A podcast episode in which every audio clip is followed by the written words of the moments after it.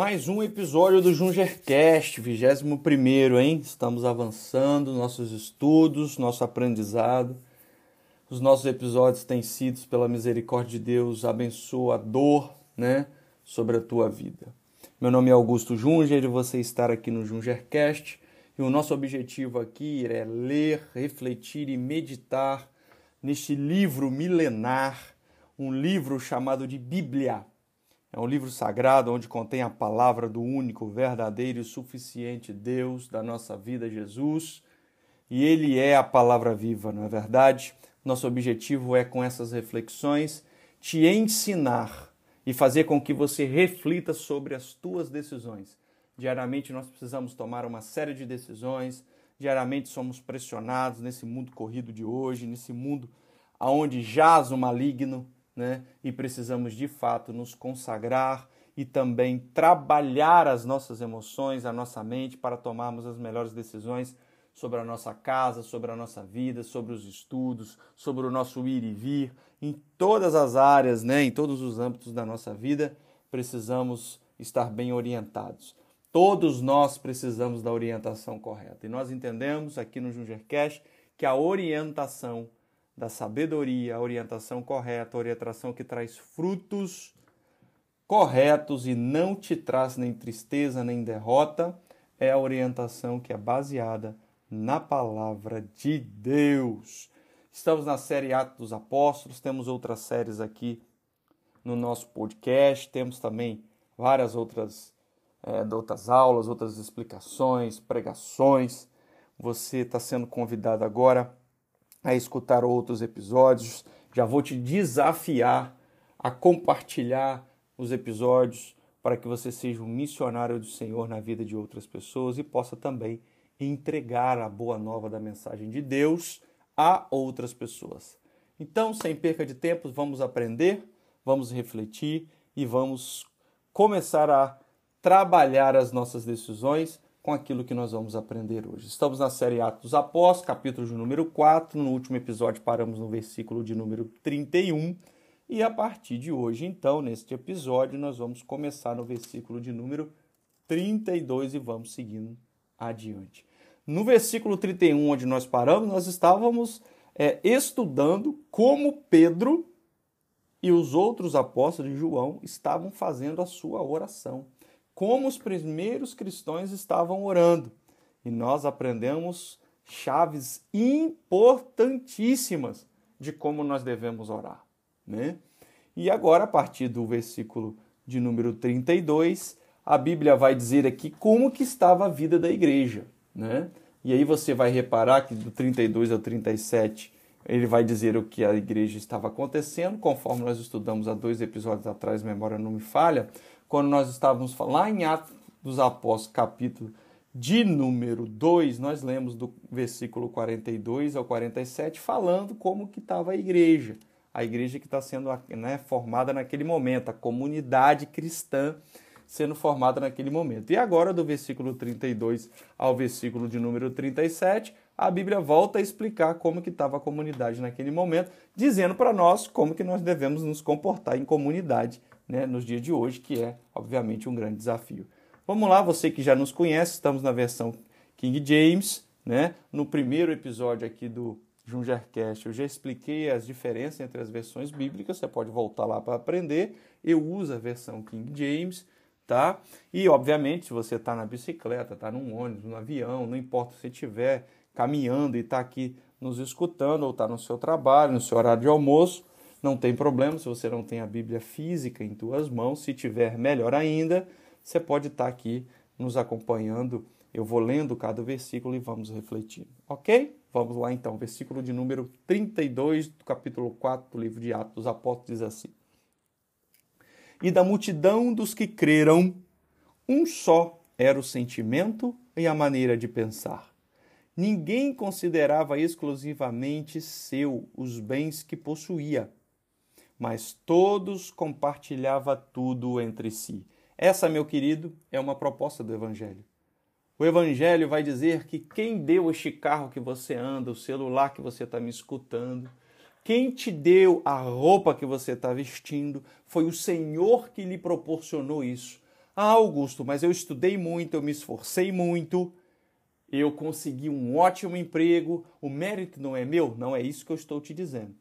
Eu estou lhe dizendo que, baseado no conceito bíblico, o seu esforço alinhado àquilo que o Senhor lhe criou de oportunidades te fez ter o que você tem hoje. E se você está ligado no Senhor, que a Bíblia diz que é o dono do ouro e da prata, que a Bíblia diz que a prosperidade vem dele, aí sim nós entendemos que aquilo que você possui a nível financeiro, os seus bens, os seus bens, foi sim algo que o Senhor proporcionou a você.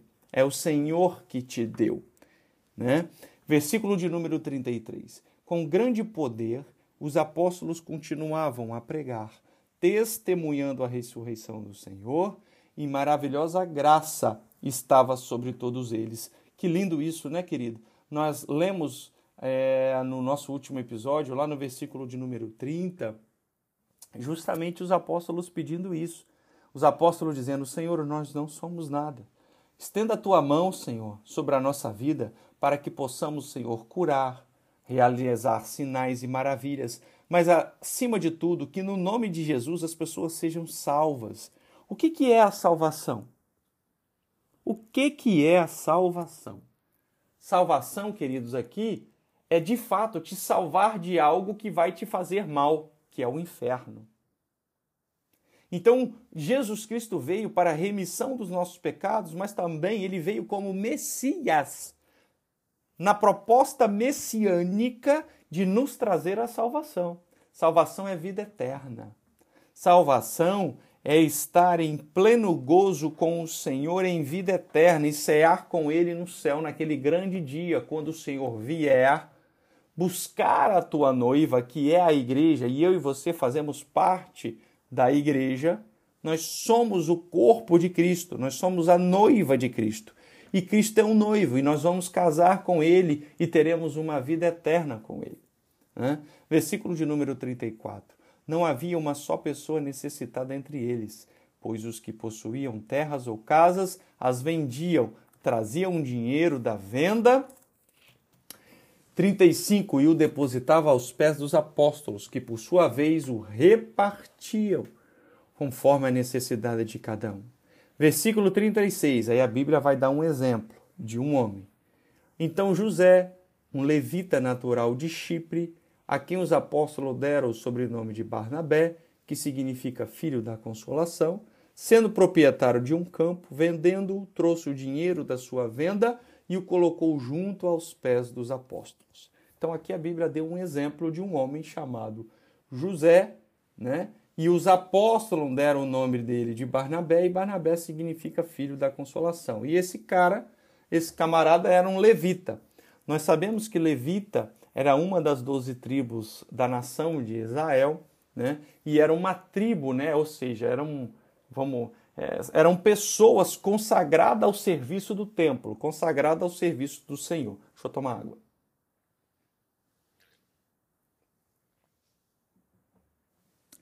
E aí, aqui, então, no versículo 36 e 37, a Bíblia vai dar um relato de como estava a igreja naquele momento, né? E então veio falar aqui de José. Esse José, ele era primo de João Marcos. João Marcos aqui é Marcos, né? Um dos evangelistas, lembra? Lucas, João, Marcos e Mateus, né? Mateus, Marcos, Lucas e João, um dos quatro evangelistas que é que faz a bibliografia da vida de Jesus, né?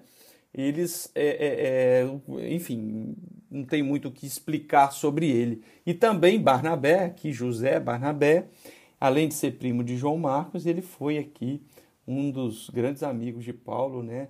E o Espírito Santo separou, separou ele para fazer a obra junto com Paulo, que nós vamos estudar um pouco mais à frente aqui em Atos dos Apóstolos. Vamos seguindo. Vers é, capítulo 5, versículo 1. Agora é um exemplo ao contrário de, de Barnabé, né? Que vendeu tudo e deu para poder ali aos pés dos apóstolos, para que os apóstolos vieram viessem a repartir com o povo. Agora um exemplo ao contrário, o exemplo de Anias, Ananias e Safira. Então, versículo 5, capítulo, é, capítulo 5, versículo 1. Entretanto, um certo homem chamado Ananias, com sua esposa Safira, também vendeu uma propriedade. Versículo 2. Mas ele reteve parte do dinheiro da venda para si, tendo conhecimento disso também a sua esposa. Ou seja, ele conversou com a sua esposa e reteram parte da propriedade, da venda do dinheiro da venda da propriedade. Versículo 2 ainda. Ele levou a parte restante e a depositou aos pés dos apóstolos. Então indagou-lhe Pedro, Ananias, versículo 3. Por que permitiste que Satanás enchesse o teu coração, induzindo-te a mentir ao Espírito Santo para que ficaste com parte do valor do terreno. Mantendo-o contigo, versículo 4, porventura não continuaria teu? E vendido não estaria todo o dinheiro em teu poder? Como pudeste permitir que tais ideias dominassem a tua vontade? Não foi o homens que mentiste, mas foi mentira que tu deste a Deus. Em outras palavras, você não mentiu para o homem, você mentiu para Deus. Versículo 5. Ao ouvir essa admoestação, Ananias caiu morto instantaneamente. Então, grande temor tomou conta de todos os que souberam do que havia acontecido. Versículo 6. E alguns jovens tomaram a iniciativa de cobri-lo, carregaram-lhe para fora e o sepultaram. Queridos, nós temos uma história aqui que o ponto-chave desta história, ao contrário da história de José, José deu tudo o que tinha sem mentir e ainda foi separado pelo Espírito Santo na obra. O que nós temos que aprender aqui é o seguinte: é um questionamento que eu lhe faço agora. Você tem dado tudo ao Senhor? Você acha que Jesus precisa do teu dinheiro? Certamente que não. Com certeza não. Mas o que ele precisa é do teu coração.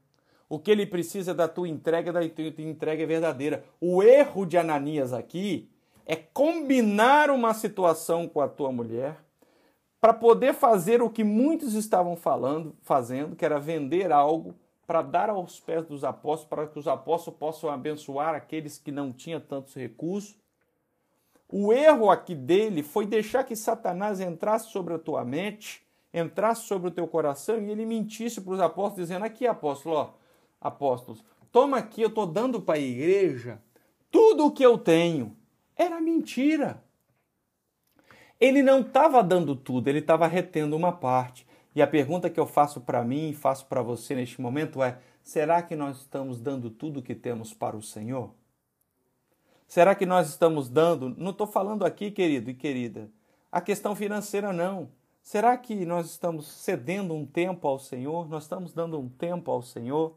Será que nós poderíamos dar ao Senhor 20 minutos do nosso dia para refletir sobre a tua palavra, para escutar um podcast como esse? E nós não estamos. Nós estamos mentindo a Deus. Nós temos tempo para a rede social, nós temos tempo para poder cuidar de nós, irmos às vezes na academia, nós temos tempos às vezes para fazer tantas coisas, mas não, tem, não temos tempo para poder nos dedicar à intimidade com o Senhor. E o engraçado aqui é que quando nós nos aproximamos ao Senhor, quem ganha somos nós. Quem é agraciado somos nós. Quem ganha mais graça, quem ganha mais misericórdia, mais redenção, quem ganha mais intimidade somos nós. Nós somos o beneficiado. É muito interessante que a gente sempre escuta testemunhos assim. Nossa, a gente começa a ler a Bíblia e começa a sentir sono. Nossa, eu começo a ler outros livros e consigo me concentrar, mas quando eu estou lendo a Bíblia eu não me concentro. Nossa, parece que o dia que eu me, que eu me programei para tirar ali meia hora, 40 minutos, uma hora de reflexão, de oração, de leitura da Bíblia, parece que o dia deu tudo errado e eu não consigo ter tempo para isso. A gente escuta muitos testemunhos nesse sentido e talvez esse seja um dos seus testemunhos, que a gente consegue, ó, né, a nossa carne está inclinada ao pecado, querido. A nossa carne está inclinada ao pecado você precisa ter força, determinação, ânimo para poder vencer a tentação e conseguir orar, e conseguir muitas vezes jejuar, e conseguir ler a palavra, em conseguir assistir um podcast desse que é abençoador sobre a tua vida até o final e assistir outros episódios. Um podcast que lê a palavra junto com você. Você está lendo a Bíblia comigo. Você está lendo a Bíblia comigo, né? Então nós precisamos entender que mentir para o Senhor é morte. Mentir para o Senhor é morte. É morte muitas vezes não física, mas é morte espiritual. A Bíblia fala de duas mortes.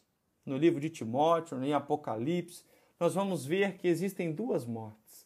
Primeiro é a morte física, o qual aqueles que estão no Senhor Jesus, essa morte é apenas uma situação momentânea, porque nós ressuscitaremos naquele grande dia, assim como Jesus ressuscitou e teremos vida eterna com ele. Esse assunto eu não vou nem me aprofundar, porque é, é assunto para os próximos episódios. Mas aquele que não está no Senhor, ele vai passar pela primeira morte, mas a segunda morte para ele é certa. Agora, eu e você que aceitamos a Jesus como único e suficiente Deus, Senhor e Messias da nossa vida, nós não teremos a segunda morte. E a segunda morte é a morte espiritual. A primeira morte é a morte carnal, a segunda é espiritual. Aqueles que estão em Cristo, presta atenção, aqueles que estão em Cristo não terão a morte espiritual. Ao contrário, terão vida e vida em abundância. Não minta para o Senhor. Não negligencie as coisas do Senhor. Versículo de número 7. Cerca de três horas mais tarde, entrou sua esposa, sem saber o que havia lhe passado. Sabia de nada a esposa, o teu marido já tinha morto por causa da mentira. Oito. Oito. E Pedro a questionou: Dize-me, vendeste por este preço aquelas terras? Ela confirmou: Sim, por este preço. Ou seja, a esposa em colunho, a esposa em comunhão com o marido mentiu. E Pedro, assim como Deus, deu uma chance da esposa se redimir.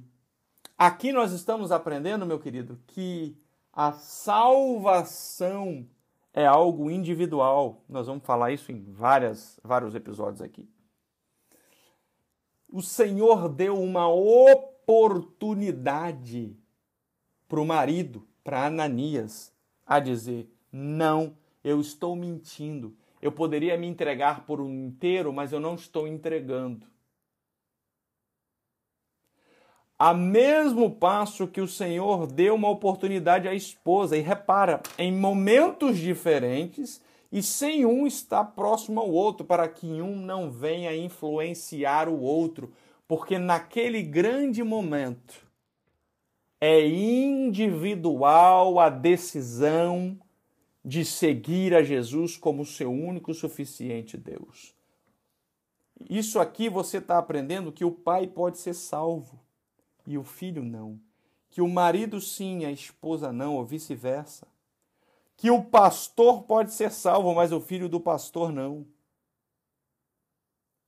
Mas o Senhor dá oportunidade a todos nós. E o Senhor está dando uma oportunidade agora. Aproveita aí, eu não sei se você está dirigindo, se você pode agora se concentrar no Senhor, fechar os teus olhos. Mas se não pode, também ore neste momento, mesmo de olhos abertos, em silêncio. O Senhor prescuta o teu coração, o Senhor lê os teus pensamentos, Ele é onisciente, onipresente. Querido, ore agora, peça perdão pelos teus pecados e aceite a Jesus agora como o único e suficiente Deus da tua vida e diga para Ele: Senhor, eu me ajuda, me dá força, eu não quero negligenciar mais a tua presença, eu não quero mais me afastar na sua presença, eu não quero mentir mais para mim mesmo, mentir mais para o Senhor, eu quero me entregar. Diga para Ele agora: eu quero uma nova vida. Eu não quero a vida de mentira, eu não quero a vida de pecado, eu não quero magoar, eu não quero mentir para o Espírito Santo. Me ajuda, Senhor, não deixa Satanás dominar os meus pensamentos, Não deixa Satanás dizer para mim que eu posso, sendo que eu sei, eu sinto, eu me sinto incomodado quando eu vou naqueles lugares. Eu me sinto incomodado quando eu, eu deixo de buscar o Senhor. Muitas vezes eu não vou na tua casa, Senhor, mas eu sinto um incômodo. Diga para ele agora. Isso é uma oração de confissão de pecado. O Jesus que nós conhecemos na palavra não é o Jesus pregado numa, numa, numa cruz, como nós vimos em várias igrejas, não, um Jesus morto. Não, não, não. Ele é vivo. Ele ressuscitou ao terceiro dia e está sentado à direita de Deus Pai. E Jesus é Deus. Jesus pagou o preço por mim e por você. Vamos voltar aqui, versículo de número 8. E Pedro questionou, Pedro falando para Safira, a esposa de Ananias: Dize-me, vendeste por este preço aquelas terras? E ela confirmou: Sim, por este preço. Que pena. Ela mentiu, assim como seu marido. Versículo de número 9. Então Pedro a repreendeu, porque vos entraste em acordo para tentar o Espírito do Senhor. Pedro dizendo para ela: Por que, que você entrou em acordo com seu marido? Para combinar uma mentira para magoar, para tentar mentir ao Espírito do Senhor, ao Espírito Santo, mas ninguém mente para Deus. Você pode mentir para o seu patrão, você pode mentir para o seu marido, para sua esposa, para o seu irmão, para o seu parente, para sua família, pode mentir até para você mesmo. Mas para Deus, ninguém tem poder para mentir. Eis que estão aí à porta. É Pedro dizendo: Os pés dos que sepultaram o teu marido, e eles a levarão também. Versículo 10. Naquele mesmo instante, ela caiu morta aos pés de Pedro.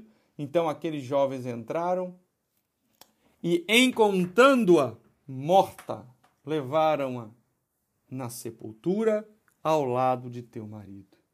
Versículo 11: E grande era o temor que se apoderou de toda a igreja e todos os que ouviram falar sobre esses acontecimentos. Deixa eu tomar água.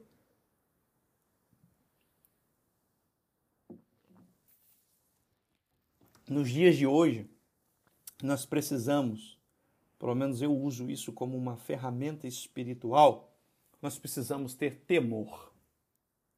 E quando você encontra num homem de Deus, temor, saiba que Deus é naquele homem, Deus é naquela mulher, Deus é naquela igreja, Deus é naquele ministério. Quando é possível se ver temor. E o que é temor? Temor aqui, querido, não é medo. Medo de morrer, medo de. Não, não. Temor aqui é a junção de respeito é a junção de fé e é a junção de saber que se eu ir por este caminho, eu vou perder, perder a bênção, a proteção do meu Senhor. Essa é uma explicação extremamente relevante sobre temor. Então, temor aqui não é medo de morrer. Temor aqui é respeito é confiança e fé de saber que se eu for por um determinado caminho, este caminho me leva à perdição. E este caminho me levando à perdição, me dá aqui receio de quê? Me dá receio de perder a presença do Senhor, de perder a minha salvação. Sabe? Então, temor é uma característica. Temor é algo que nós precisamos ter. Temor é como se fosse uma falta de, vamos dizer assim, um susto, uma sensação de, de ameaça. Sabe, a sua mente te remete a dizer: meu Deus, se eu fizer isso, eu estou ameaçado a perder a bênção do meu Deus. Sabe, temor pode ser visto como um sentimento de respeito e obediência. Talvez você entenda melhor assim. Quando eu tenho respeito e obediência ao Senhor, eu tenho temor. sabe? Vou até escrever, aleluia, isso aqui na minha Bíblia. Respeito, respeito, mais obediência. Obediência, sabe? É a falta de tranquilidade perante uma decisão, falta de tranquilidade. Isso é temor. Às vezes nós a, o fato de a gente ver algo sobrenatural, que foi o que aconteceu aqui, né, faz com que a gente tenha respeito, obediência, faz com que a gente é, perca a tranquilidade. Então, que o temor do Senhor venha alcançar a tua vida neste momento. É sacrifício, querido. Muitas vezes é sacrifício. Assim como Cristo se sacrificou por nós, nós devemos sacrificar a nossa carne, a nossa vontade mundana para estar perto do nosso Deus. E quem ganha não é Deus, não. Quem ganha somos nós mesmos. Versículo 17. Então o sumo sacerdote e todos os seus correligionários membros do partido dos saduceus foram tomados de grande inveja. É sempre assim. Lembra que é a segunda vez que acontece isso? É uma segunda vez que acontece isso. A primeira vez foi quando Pedro e João subiam ao templo, tinha um homem aleijado, foi há, um, um, há dois episódios ou um atrás. Vocês já perceberam que a minha memória aqui não é muito legal. Isso eu não, não sei se foi o episódio anterior ou passado. Nós contamos isso, chegamos a várias conclusões que ajudam as nossas decisões e nos abençoou muito. Esse Pedro e João subiram ao templo, ali tinha um aleijado, o Senhor os curou, o curou o aleijado, o aleijado foi para dentro do templo, agora andando, saltando, louvando, adorando a Deus em saltos, em alegria. Aquilo parou todo o templo, todo mundo veio à porta do templo para poder estar ali e ver Pedro fez um discurso, nesse discurso, mais 5 mil almas se renderam ao Senhor, ou seja, 5 mil pessoas aceitaram a palavra, aceitaram a Jesus como o único suficiente Salvador. Eles foram presos e agora acontece tudo isso de novo e eles estão sendo tomados de inveja e serão presos novamente. Vamos ver, versículo 18. E por isso mandaram prender os apóstolos, jogando-os numa prisão pública. 19.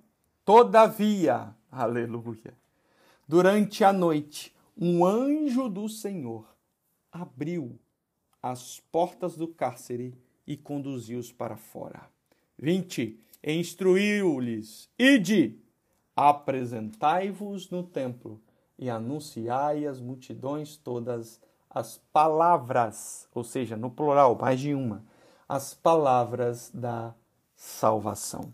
Querido, nós estamos aprendendo aqui mais uma vez que quando o Senhor escolhe alguém, quando você está debaixo do ide do Senhor, quando você se rende aos pés do Senhor, quando você entrega a sua vida ao Senhor, quando você anuncia o Senhor, podem até caluniar, podem até pessoas correligionários irem contra a tua vida, podem até ter inveja de você, podem ter até inveja daquilo que o Senhor está fazendo sobre a tua vida, podem até te prender mas no mesmo dia que te prendem, o próprio anjo do Senhor vai abrir as portas dos cárceres e vai te libertar e vai te conduzir para fora.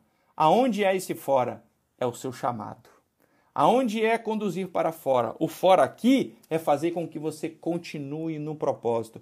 Por isso que nós não temos medo como igreja das perseguições das perseguições políticas, das perseguições do comunismo, das perseguições do socialismo, aqueles que vêm falar contra a igreja. Nós não temos medo de sermos calados, porque se necessário for, o próprio anjo do Senhor vem e nos liberta. É Bíblia. Seguindo, versículo 21. Assim, ao raiar do dia, eles entraram no pátio do templo como haviam sido orientados, e começaram a pregar ao povo, ou seja, começaram a falar sobre Jesus, começaram a fazer o que o anjo que os libertou ali daquele cárcere orientou eles. De outro lado, chegando o sumo sacerdote e os seus companheiros, imediatamente convocaram o sinédrio, ou seja, toda a assembleia dos principais líderes de Israel, e mandaram buscar os apóstolos na prisão. Olha a cena, hein? Os caras já estão libertos, já estão pregando a palavra de Deus, eles voltaram para o propósito, e aqueles que oprimiram a Jesus, que já tinham prendido Pedro e João, agora prenderam eles de novo, já estava juntando todo mundo e já mandaram ir na prisão buscar eles para poder continuar a opressão e suprimir e minimizar e cancelar o nosso cristianismo. Mas ninguém, nem nada nesse mundo físico e espiritual pode calar um adorador, pode calar um homem e uma mulher que estão debaixo do comando de Cristo. Versículo 22. Entretanto, ao chegarem à prisão, os guardas não os encontraram ali. Então voltaram e comunicaram. 23. Encontramos o cárcere fechado, com toda a segurança e os sentinelas dos seus postos juntos às portas. Mas abrindo-as, ninguém encontramos lá dentro. 24. Diante desse relato, o capitão da guarda do templo e o chefe dos sacerdotes ficaram atônicos, imaginando o que poderia ter acontecido com os apóstolos. Eles imaginaram tudo, menos que eles já estavam de volta ao teu propósito. É assim que Deus faz. 25. Neste momento, chegou alguém com a notícia: Eis que os homens que recolhestes à prisão estão no pátio do templo ensinando ao povo, ou seja, cumprindo o teu propósito. Não podemos desviar do nosso propósito. Já expliquei passagens atrás aqui o que, que é propósito e como você pode saber qual o propósito de Deus sobre a tua vida. Versículo 26. Então o capitão foi com os guardas e os trouxe outra vez. Porém, desta vez, sem violência, pois temiam ser apredejados pela multidão. Então o anjo libertou eles, eles voltaram para o pátio do templo e começaram a pregar, começaram a ensinar sobre esse Cristo Salvador, esse Cristo misericordioso, sobre a graça do Senhor. E conforme eles pregavam, sinais aconteciam, milagres aconteciam, prodígios aconteciam, ou seja, algo sobrenatural confirmava que a presença de Deus era sobre a vida daqueles homens. Versículo 27. E depois de trazê-los, os apresentaram ao sinédrio, e o sumo sacerdote os interrogou. Não vos ordenamos expressamente que não pregasseis este nome? Lembra que eu expliquei demais isso no episódio anterior? O foco aqui é que o nome de Jesus não seja falado, porque todo o poder não é um. Todo o poder está sobre o nome de Cristo. Por isso que quando você está na sua casa, no seu trabalho, seja onde você estiver, e você chama, invoca, clama pelo o nome de Cristo, a Bíblia diz que o nome de Jesus tem todo o poder, embaixo da terra, sobre a terra e cima da terra. Por isso que muitas vezes você vai ver aquele que aceitou Jesus como seu único e suficiente Salvador, aquele crente em Jesus, ou que seja, aquele que crê em Jesus, você vai ver ele falando: em nome de Jesus, eu repreendo isso sobre a minha vida. Em nome de Jesus, eu declaro que a minha família terá saúde. Em nome de Jesus, eu declaro, eu declaro paz sobre a minha casa. Por quê? porque eu estou colocando um poder sobre o nome de Jesus, sobre aquilo que eu estou declarando. Continuando. Contudo, em versículo 28, contudo, enchesse Jerusalém dessa vossa doutrina, que é a doutrina do cristianismo, e quereis lançar sobre nós a culpa pelo sangue deste homem. É muita falsidade, né? Eles sabiam que eles tinham condenado a Jesus versículo de número 29, ao que Pedro e os demais apóstolos afirmaram: é necessário que primeiro a obedeçamos a Deus, depois às autoridades humanas. Segura aqui. Segura aqui. É a segunda vez que Pedro e os demais, a Pedro, João, enfim, todos os apóstolos são presos. É a segunda vez que eles são presos, é a segunda vez que eles apanham, e é a segunda vez que isso acontece, porque é a segunda vez que um milagre em praça pública, né, no caso aqui no templo, acontece e incomoda aos líderes judeus, incomoda a, a, aos líderes ali também da comunidade, né? Vamos dizer, no nosso, nos nossos dias de hoje seria o prefeito, seria o, o líder religioso daquela determinada cidade, né? Então incomoda, incomoda eles. E o interessante é que a cena se repete pela segunda vez. Incomodou, eles vão lá, mandam prender, batem, o Senhor vai lá e liberta eles. E quando o Senhor liberta, eles trazem para os líderes que os oprimiram, ficam espantados, chama para perto e faz a seguinte afirmação: Eu não quero que o nome de Jesus seja falado. E eles respondem a mesma coisa, igual responderam no capítulo 4, estão respondendo aqui no capítulo 5. E eles respondem no capítulo 4 dizendo: Nós não podemos deixar de falar de tudo quanto vimos e ouvimos. E agora no capítulo 5, eles estão repetindo a mesma coisa em outras palavras. É necessário que primeiro obedeçamos a Deus, depois às autoridades. Agora aqui, eu preciso te chamar a atenção, porque a Bíblia diz para a gente respeitar as autoridades que nos são postas. Então aqui nós precisamos entender que, neste caso aqui, eles estão respeitando, mas as autoridades estão mandando eles fazer algo e Deus está mandando eles fazer algo diferente. Aí, neste caso, com respeito, eles estão dizendo: nós precisamos primeiro obedecer a Deus. Versículo 30, olha o discurso de Pedro junto às autoridades. O Deus de nossos antepassados ressuscitou a Jesus, a quem vós assassinastes, crucificando-o no madeiro. É muita coragem.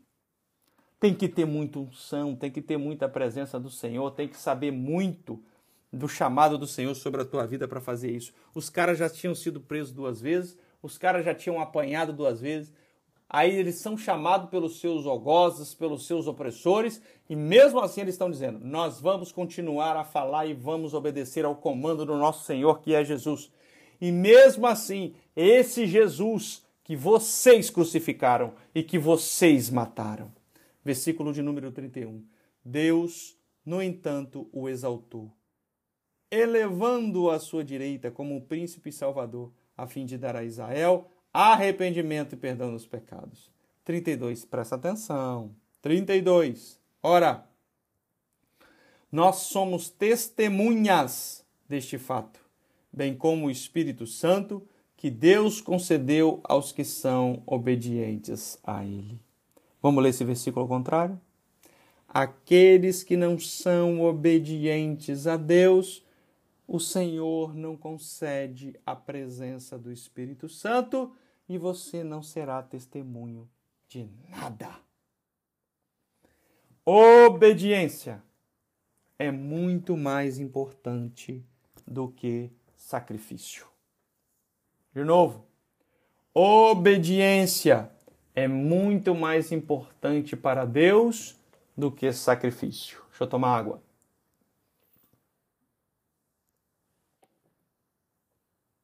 Versículo de número 33.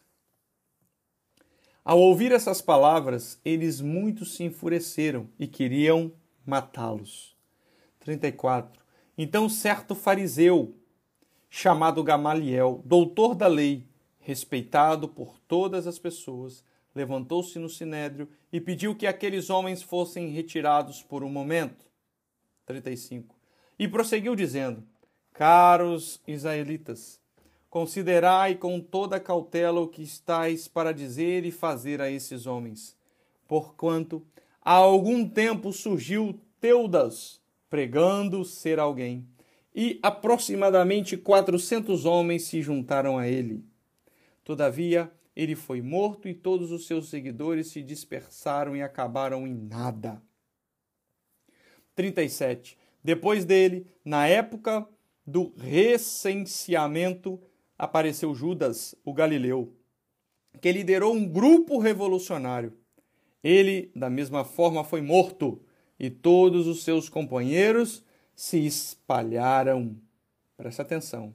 O que que esse camarada, que é um fariseu chamado Gamaliel, naquele sinédrio, está falando? Olha, já chegou um homem chamado Teudas e vocês o mataram. Já chegou um homem chamado Judas e vocês o mataram. Aí olha o que ele vai dizer agora no 38. Contudo, neste caso, ou seja, no caso de Jesus, eu quero adverter vocês, eu quero dar uma orientação a vocês. Afastai-vos destes homens e deixai-os seguir em paz. Pois, se a obra ou o propósito deles for de origem meramente humana, perecerá, ou seja, acabará. Que importante esse versículo. Olha a sabedoria deste homem.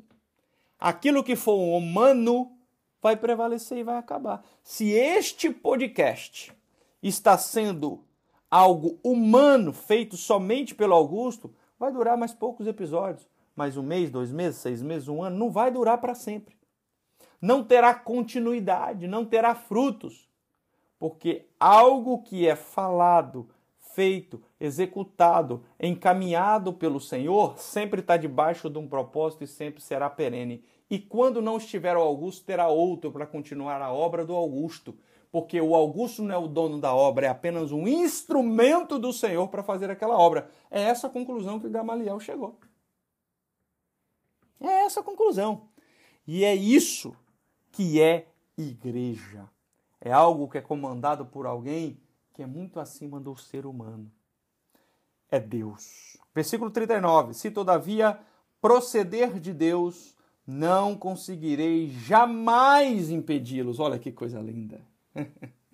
não adianta persuadir, não adianta bater, não adianta prender, pois, se for de Deus, jamais conseguirá impedi-los.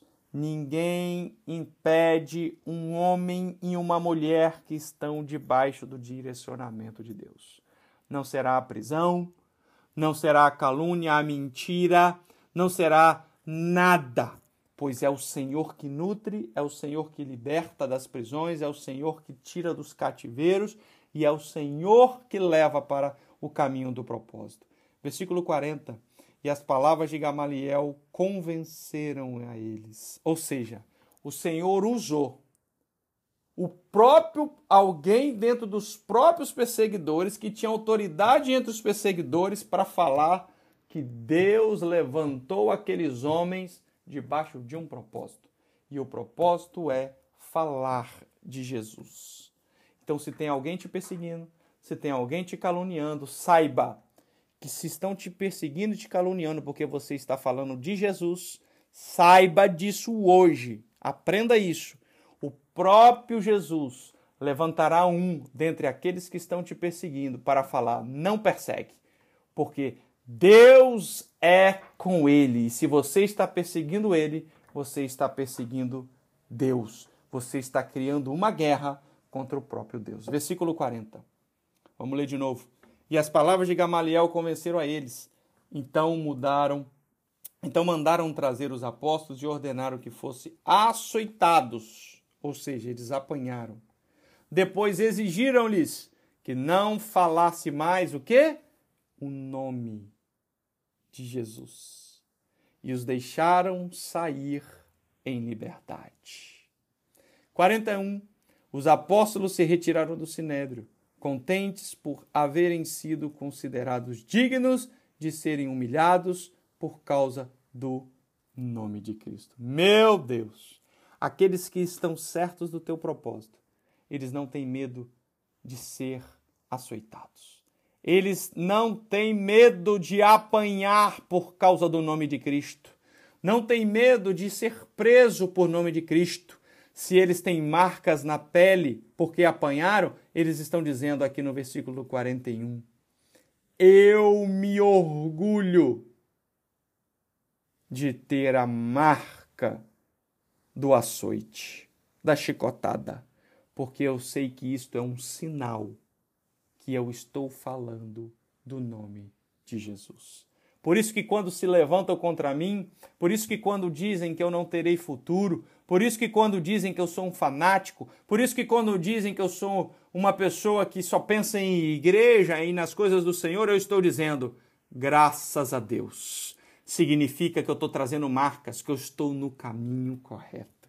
E todos os dias no templo, bem como de casa em casa, não deixavam de pregar e ensinar que Jesus Cristo é o Messias. Ou seja, continuo a falar do nome de Jesus. É o nome de Jesus que tem que ser falado.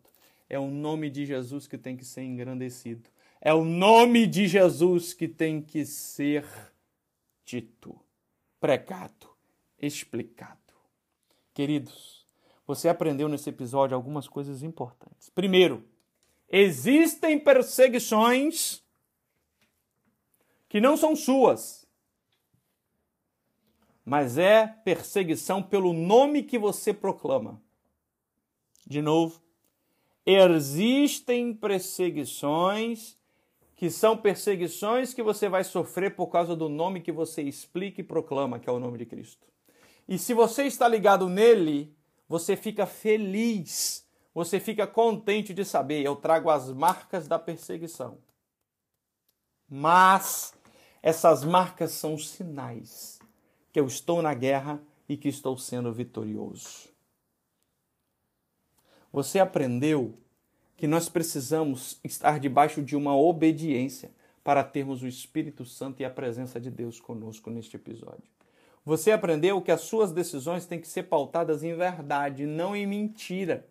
Não seja como Ananias e Safira, tentando mentir para Deus. Ninguém mente para Deus, mas ao contrário, entregue para Deus a sua sujeira. Entregue para Deus a sua vergonha. Entregue para Deus as suas primícias. Entregue para Deus as suas limitações. Diga para o Senhor. Você aprendeu nesse episódio que quando você está em comunhão com o Senhor. O poder dele vai se aperfeiçoar nas tuas fraquezas. Você aprendeu que é o nome de Jesus que tem todo o poder. Por isso que você vai declarar isso sobre a tua casa, sobre a tua família, sobre o teu trabalho, sobre a tua vida, que o nome de Jesus tem todo o poder. Que a sua semana seja abençoada que a sua família seja abençoada. E eu declaro sobre o nome de Cristo que toda visão bloqueada por Satanás sobre a tua vida cai por terra agora. Que toda preguiça, que todo receio de estudar a palavra do Senhor venha cair por terra. Que a sua vida seja abençoada. Quero te desafiar a pegar esse episódio, enviar no teu grupo da família, enviar para os teus amigos, enviar no grupo de trabalho. Espalha a mensagem de Cristo através deste episódio desse podcast. Te espero para a gente continuar no capítulo de número 6 de Atos dos Apóstolos. Né? Você vai ver o primeiro mártir da igreja aqui no Atos capítulo de número 6. Deus te abençoe, um grande abraço e tchau.